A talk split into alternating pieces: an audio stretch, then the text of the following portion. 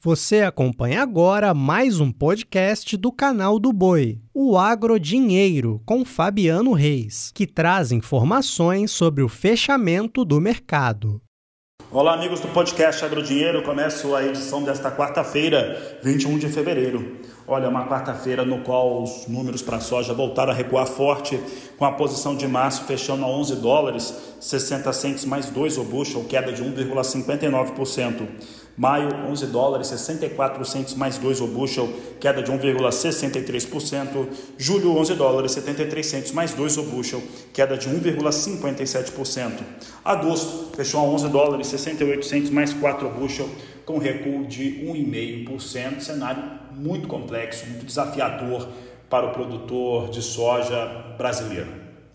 E é desafiador também os cenários hoje relacionados ao milho, já que há uma redução na área, há um preço que é impraticável já em alguns estados brasileiros. E para falar a respeito deste assunto, eu converso com o Enori Barbieri, ele que é presidente, vice-presidente da Abramilho. Barbieri, obrigado pela sua participação. Como é que vocês estão avaliando esse momento para o setor de produção do milho? Boa tarde.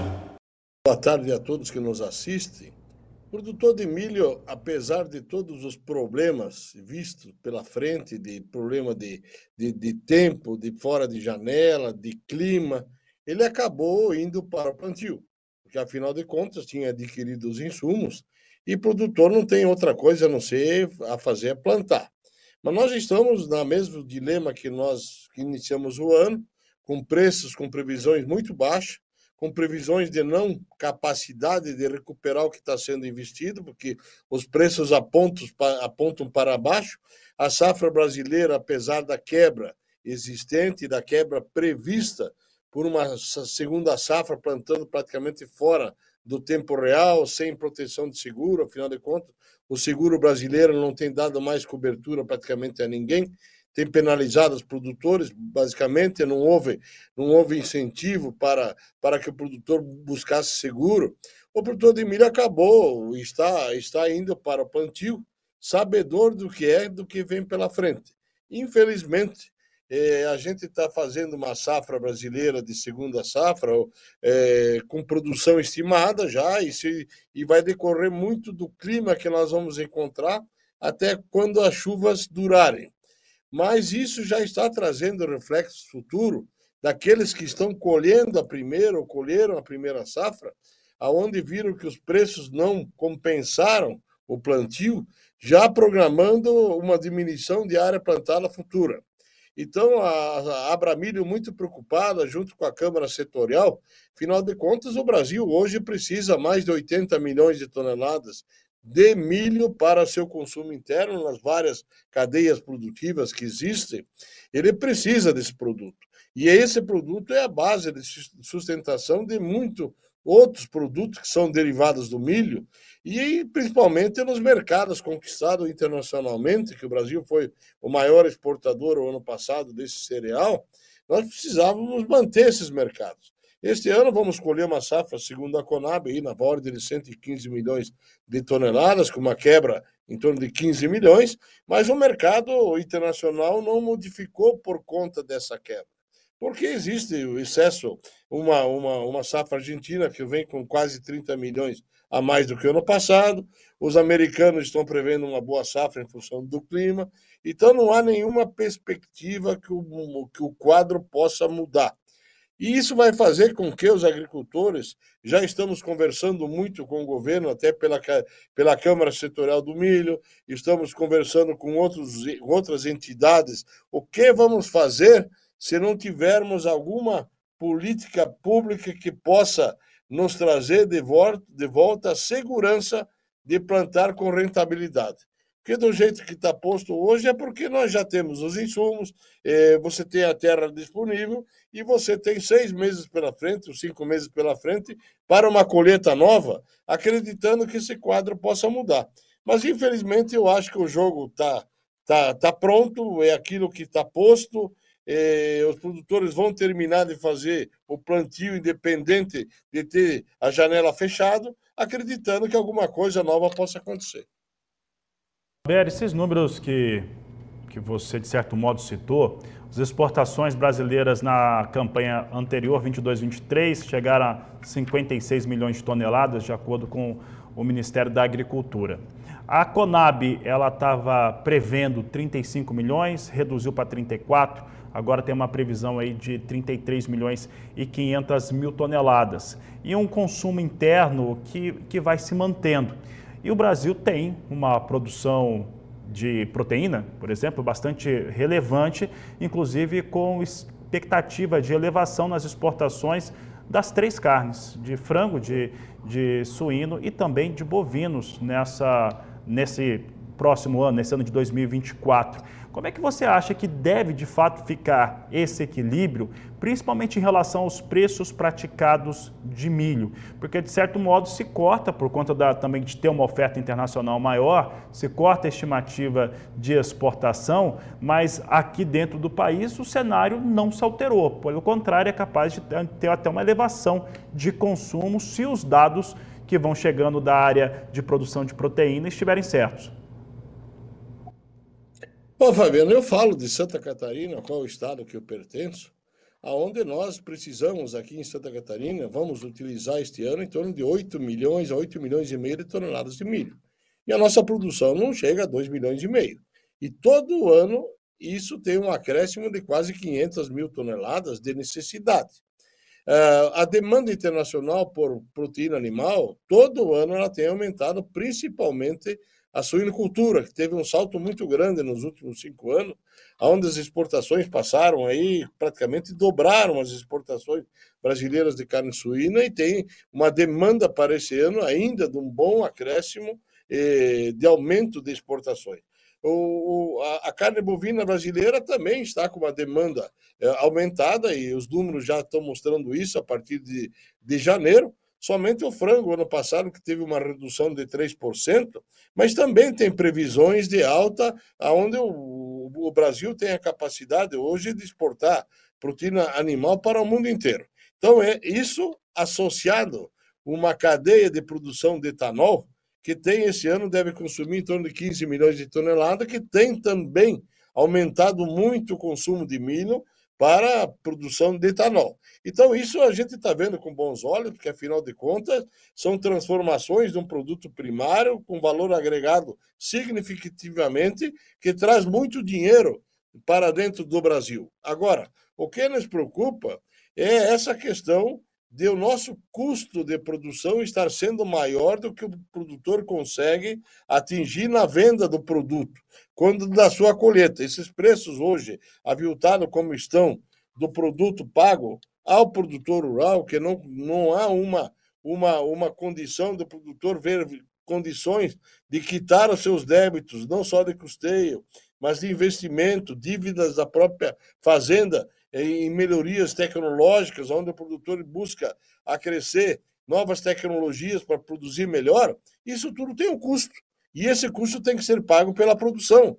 Infelizmente, é preciso que o Brasil, eh, através de políticas públicas, nos dê a segurança ou de seguro agrícola que possa cobrir essa diferença ou bancar essa diferença na hora necessária, ou alongamento das dívidas feitas de investimentos principalmente em melhorias tecnológicas, de melhoria de produção, para que o produtor possa ser mais competitivo, diminuindo seus custos através de produtividade, mas isso precisa do governo.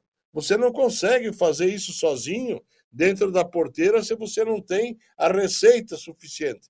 Já estamos dialogando com o Ministério da Agricultura, através das entidades representativas, até para principalmente o pessoal do Centro-Oeste, que é a região grande produtora do Brasil de soja e milho, eles possam fazer com que esse casamento de soja e milho, no final, tenha associado à produção de proteína animal, no final, tenha uma rentabilidade que possa dar sustentação ao produtor rural.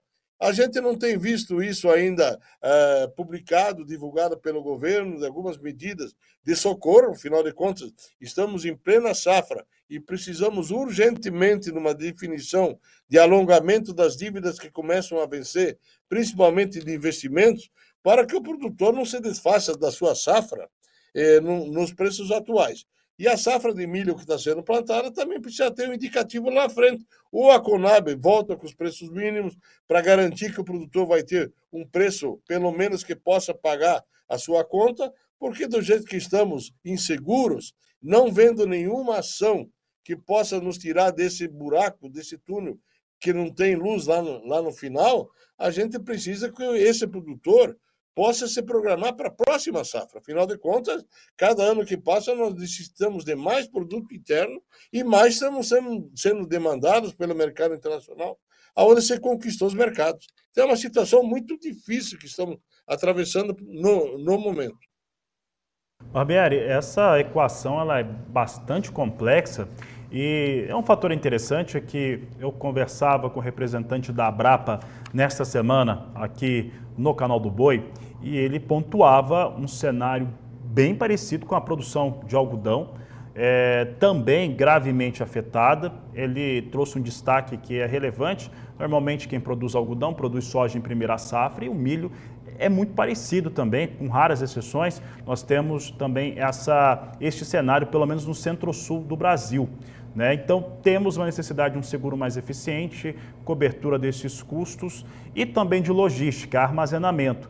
E boa parte desses pontos que, que, a, que o senhor falou e que eu também citei aqui, eles estão de difícil acesso ou resolução em curto prazo. O que poderia fazer neste momento para esse produtor, aí eu posso citar tanto soja, algodão, milho, o cenário é o mesmo em relação a qualquer uma da, das culturas, elas, as três estão com perdas entre 24% e 26% no acumulado é, dos últimos 10 meses.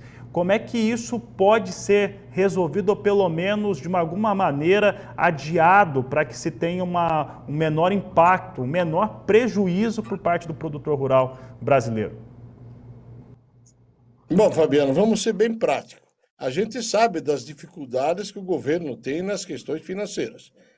Mas é preciso, nesse momento, que o governo, que sabe que crises são cíclicas e elas passam, e depois você necessita da produção para retomar isso com, com bastante eh, tranquilidade. Mas o que é preciso ser feito nesse momento? A primeira coisa é não permitir que o produtor vá para a inadimplência. É, isso nós já vimos no passado, o produtor indo para a inadimplência, não conseguindo pagar as suas contas, ele foi jogado para o Serasa e aí ele foi praticamente foi acabou o produtor. Quando você vai para o Serasa, você perde a tua condição de ter crédito. Então isso é básico. Não se pode permitir que o agricultor vá para o Serasa por não poder honrar os compromissos financeiros.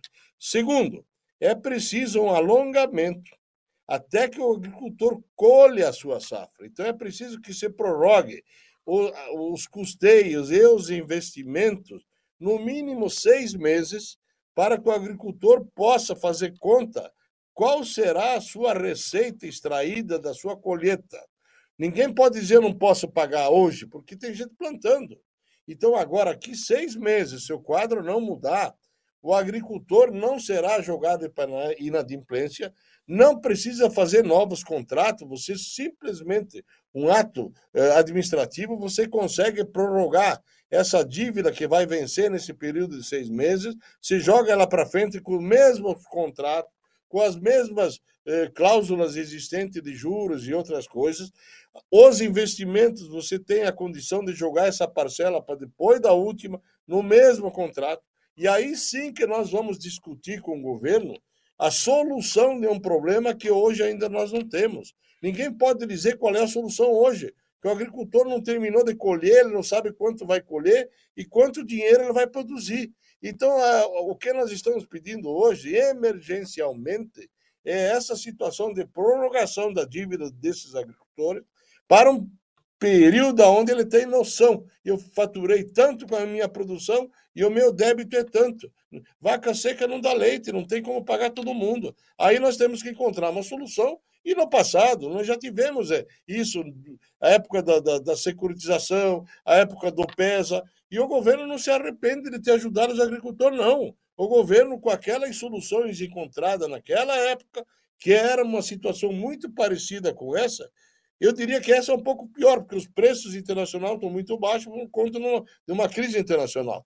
Mas o governo encontrou uma solução que todo mundo saiu ganhando. O Brasil praticamente dobrou, mais que dobrou a produção lá do 84 para cá, em função desse alento que foi dado aos agricultores, e a solução foi encontrada, e hoje o Brasil é um grande detentor do mercado mundial, com possibilidade de crescer muito mais porque tem uma agricultura sustentável, com produtividade, com produção, com tecnologia, só que, infelizmente, nesse momento combinou crise de produção com crise econômica. As duas coisas juntas levaram a esse caos que estamos vivendo de, de insegurança nos dias de hoje. Obrigado, Barbieri. Um grande abraço a você e um grande abraço a todos que acompanharam o podcast Agrodinheiro. Você acompanhou o podcast Agrodinheiro. Para mais informações, acesse o nosso portal sba1.com. Até a próxima!